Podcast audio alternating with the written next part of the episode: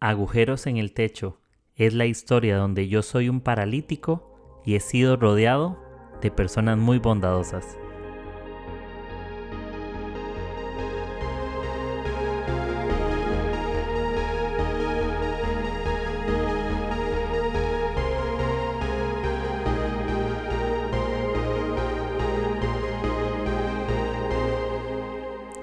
Hola amigos, espero que estén muy bien y bienvenidos a este podcast Agujeros en el Techo. Este es el episodio 186 y verdad me pone pues muy contento saber que faltan unos 14, 15 episodios para llegar a los 200. Todavía recuerdo cuando empecé el primero, cuando llegué a los 100 y ahora ya por los 200.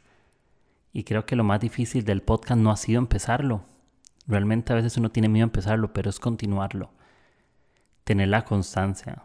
Yo conozco muy pocas personas que han superado los 100 episodios, pero menos que han llegado a los 200. Y, para mí es un, un logro personal, no es una competencia con nadie, simplemente es un logro personal donde me siento agradecido de ser una voz para, para nuestras generaciones, para mis amigos, para mi familia, para quienes me escuchan Em, me di cuenta hace un par de, semanas que mi papá me escuchó. Qué loco. Y me siento muy contento. Mi papá me escucha mi podcast. Yo honestamente creo que nunca se lo he compartido, pero lo he visto en mis redes sociales y he decidido escucharlo. Así que qué bonito saber que nuestra gente cercana también está escuchándonos y qué emocionante. Em, bueno, ahora sí quiero empezar a contarles un poco la introducción de esto y es, como les digo, serie Todo Importa. Va a ser este episodio intro y unos tres o cuatro episodios con invitados especiales, todo, pero que va a ser lo más, más cool que en ningún episodio voy a estar yo. Ellos van a tomar el control del episodio y van a hacer su aporte en alma, cuerpo y espíritu. No hay ningún orden de cuál va primero. Simplemente según los episodios me lleguen de los invitados, yo los voy programando y editando. Y, el eslogan va a ser, no vas a ser el mejor siendo lo que no eres. No es solamente porque a veces perdemos nuestra identidad copiando cosas, imitar está bien, pero no es aparentando algo que no eres. ¿verdad? Aprende, pero no aparentes algo que no eres y no tienes.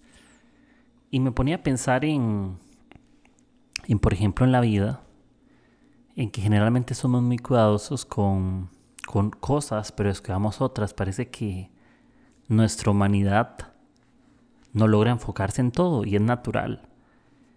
Eh, ponen en nuestra, tenemos solo dos manos y no podemos sostener diez cosas. Es como cuando un payaso hace malabares y tiene tres pelotas. Generalmente siempre hay una que está en el aire.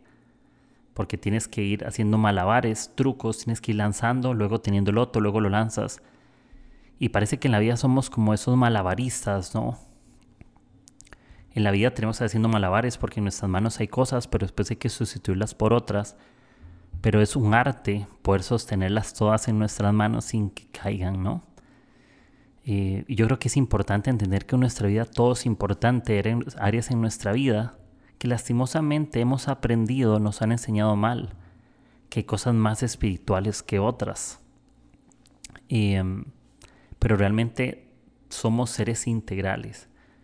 No somos más espirituales por leer la Biblia descuidando nuestro cuerpo. No cuidamos mejor nuestro cuerpo comiendo bien y no alimentándonos con la palabra de Dios. No cuidamos nuestra alma, nuestra emoción, lo que hay por ahí. Eh, leyendo la Biblia, pero no buscando yo a profesional y cuidando nuestras emociones y conociendo más cómo funcionamos. Entonces me puedo pensar en que todo eso importa, es como una fruta, ¿no? Como una naranja.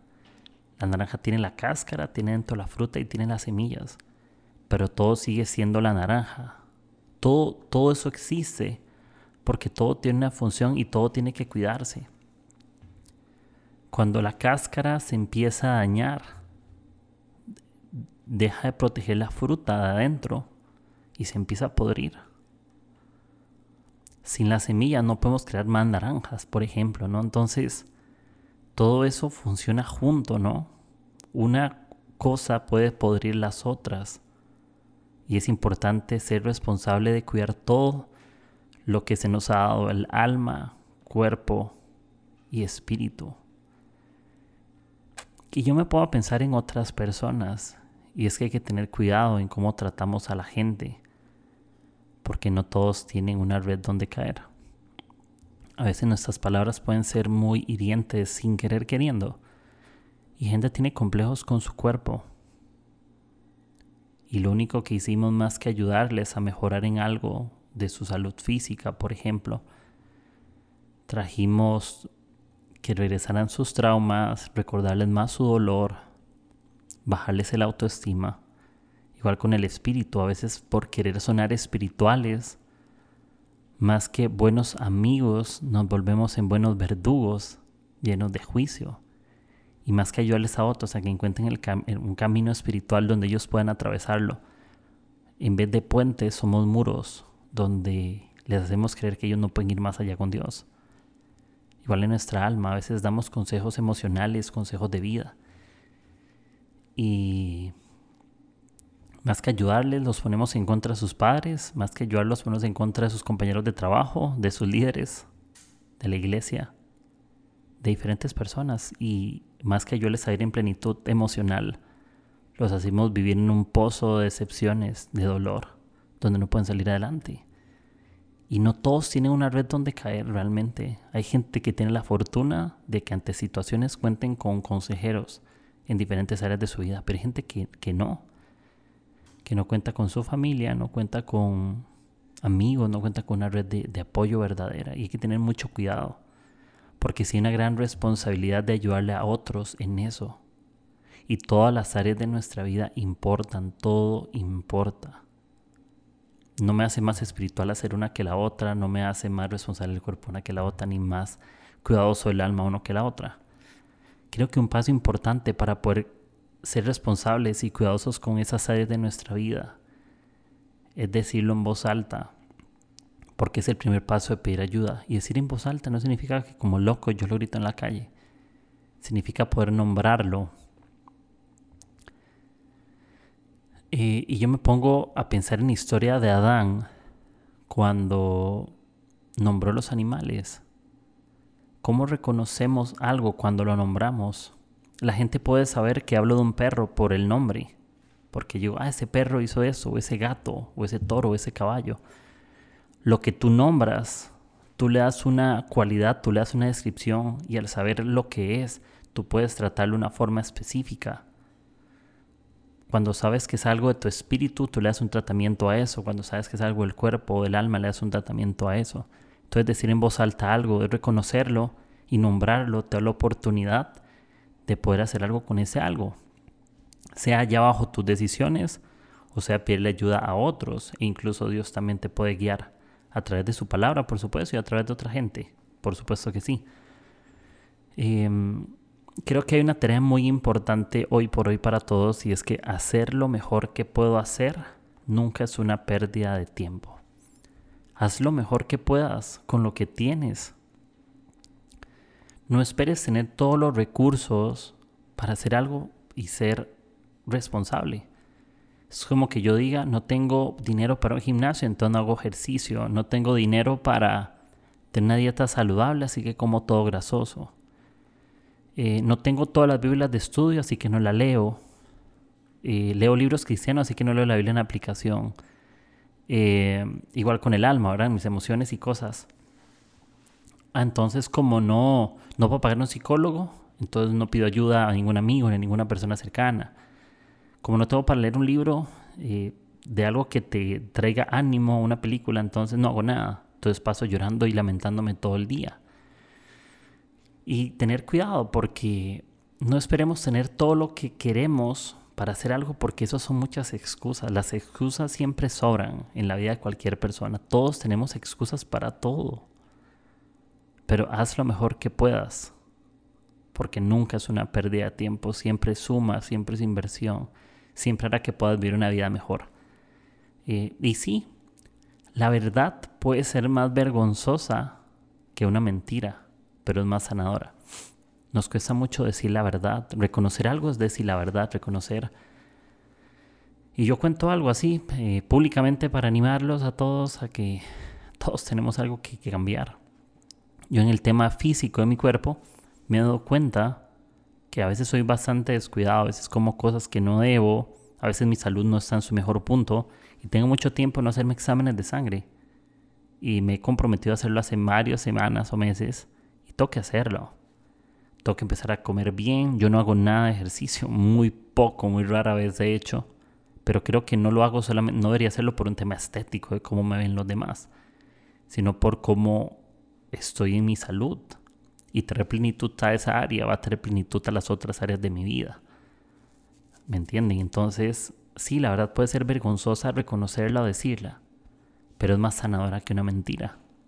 Lo único que se sana es lo que se reconoce que está enfermo. Y Jesús vino a sanarlo a los enfermos.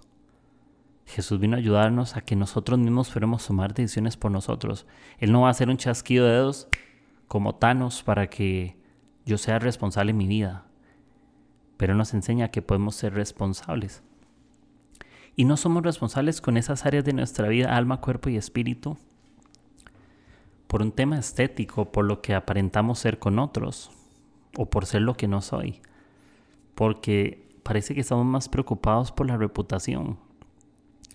Y sí, la reputación es el reconocimiento que tenemos de otros, lo que otros creen de nosotros, lo que nosotros piensan. Pero eso no es para perseguir reputación, eso es para encontrar integridad. Creo que encontrar integridad, la integridad es lo que yo soy donde nadie me ve. Ahí está mi integridad, donde nadie me ve y yo sé cómo estoy siendo responsable con mi espíritu y cómo yo estoy viendo a Dios y cómo yo me comporto con Dios y cómo me comporto en esa vida donde nadie me ve. Cómo mantengo mi confianza en Dios en tiempos de crisis. Cómo confío en su palabra aún en momentos donde no todo sale como espero, donde doy gracias cuando recibo lo que tengo, pero cuando recibo, cuando no recibo lo que quiero igual en el cuerpo, donde nadie me ve, porque no es postear fotos en Instagram, perdón, y luego con todo el amor del mundo. Lo importante no es las fotos del gimnasio que subo, los videos, o poner ahí frases no pain, no gain, ¿verdad? Eh, porque no es que si no lo subo a Instagram no tiene efecto, parece que hay que postearlo para que funcione, ¿no? El, ejercicio. Y no tengo nada en contra de eso, porque yo, cada quien suba lo que quiera, eso no, no es mi problema. Pero eso no es el valor, no es lo que la gente piensa de lo que yo hago, es lo que yo realmente soy, de lo que la gente no ve. Igual que el alma. No es poner frases de consejos super cool en Instagram, pero mi vida es un desorden y mis emociones están disparadas. Y le digo a otros, todo va a estar bien, tranquilo, vive con calma, pero yo con impaciencia cuando llego a mi casa. Cuando le digo a otros, sean más agradecidos y ordena tus pensamientos, pero yo quejándome todo el día. Entonces no es mi reputación lo que es lo verdaderamente importante. Y no estoy diciendo que lo que la gente piense no importa. Sí importa, está bien. Pero si hay algo que yo tengo que escoger entre mi reputación, es mi integridad, está por encima. Porque Dios no bendice lo que yo aparento ser. Dios bendice lo que realmente yo soy. Porque todo importa. Entonces, la verdad es esa. La verdad es incómoda. La verdad es vergonzosa pero es más sanadora que una mentira y reconocer algo me ayuda a cambiar ese algo. Y ya para terminar esta intro es no hay que ser perezosos donde tenemos que ser diligentes. La pereza es un gran enemigo de intentar las cosas. Todos los días tenemos pereza de algo, de levantarnos, de hacer esto.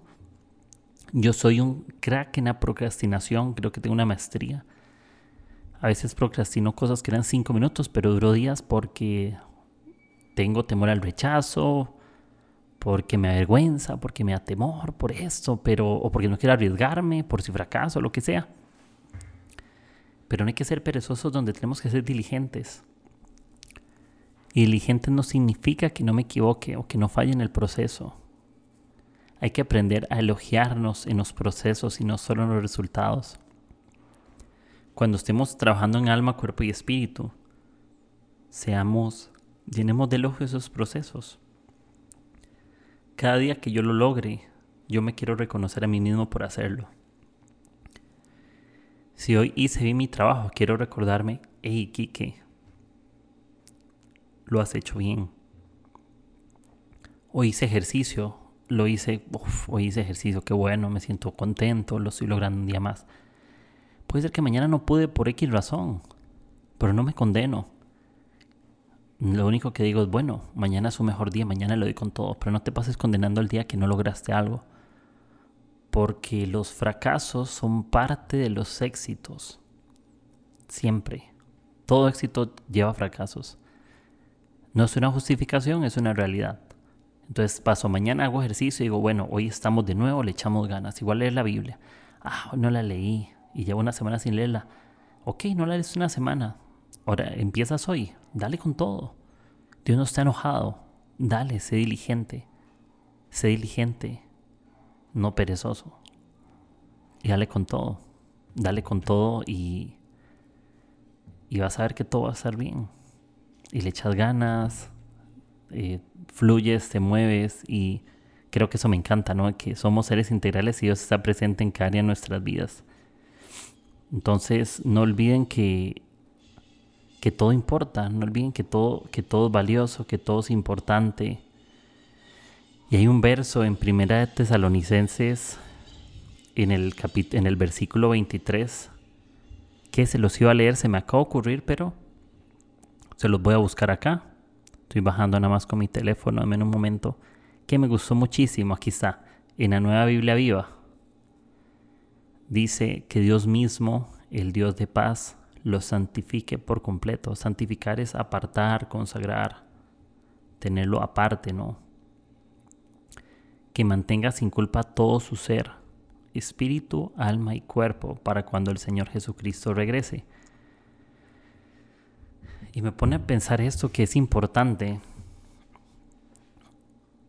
Todo eso para Jesús y para nosotros mismos. Cuidar cara en nuestras vidas es, ok, Dios nos santifica, nos aparta para poder cuidar nuestra alma. Significa que Él está, cuando nos santifica, nos aparta para Él. Significa que Él está con nosotros.